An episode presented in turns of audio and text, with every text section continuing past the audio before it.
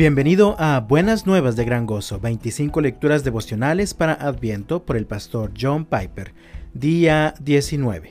La Navidad es para libertad. Así que por cuanto los hijos participan de carne y sangre, también Jesús participó de lo mismo, para anular mediante la muerte el poder de aquel que tenía el poder de la muerte, es decir, el diablo, y librar a los que por el temor a la muerte estaban sujetos a esclavitud durante toda la vida. Hebreos capítulo 2 versículos 14 y 15. Jesús se hizo hombre porque era necesaria la muerte de un hombre que fuera más que hombre. En la encarnación, Dios mismo se hizo prisionero para la pena de muerte. Cristo no corrió ningún riesgo de muerte. Él escogió la muerte. Él la abrazó. Precisamente a eso vino no para ser servido, sino para servir y para dar su vida en rescate por muchos. Marcos capítulo 10, versículo 45. No es de extrañarse que Satanás intentara desviar a Jesús de la crucifixión en el desierto, en Mateo 4, versículos 1 al 11, y en la boca de Pedro, en Mateo capítulo 16, versículos 21 al 23. La cruz fue la destrucción de Satanás. ¿Cómo lo destruyó Jesús? Hebreos capítulo 2 versículo 14 dice que Satanás tenía el poder de la muerte.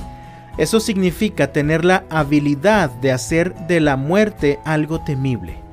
El poder de la muerte es el poder que sujeta a los hombres a esclavitud a través del miedo a la muerte.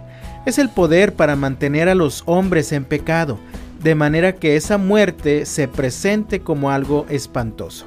Sin embargo, Jesús despojó a Satanás de ese poder, lo desarmó, forjó para nosotros una coraza de justicia que nos hace inmunes a la condenación del diablo.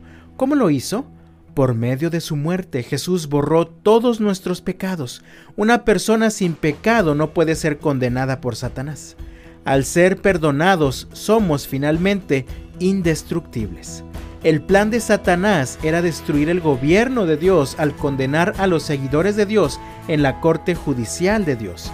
Pero ahora, en Cristo, no hay condenación. La traición de Satanás es abortada. Su vasta perfidia se ve frustrada. Que muestre su vigor, Satán y su furor.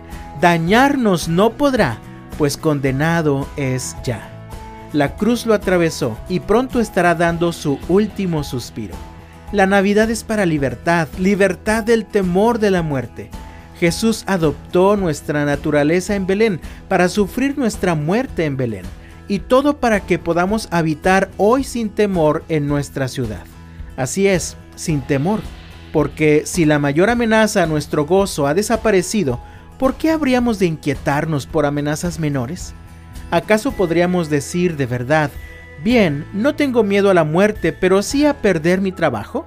No, por supuesto que no, piénsalo. Si la muerte, dije la muerte, quedarte sin pulso, el cuerpo frío, adiós. Si la muerte ya no representa un temor, somos libres, verdaderamente libres. Libres para asumir cualquier riesgo bajo el sol por causa de Cristo y por amor. No más esclavitud a la ansiedad si el Hijo los hace libres, ustedes serán realmente libres.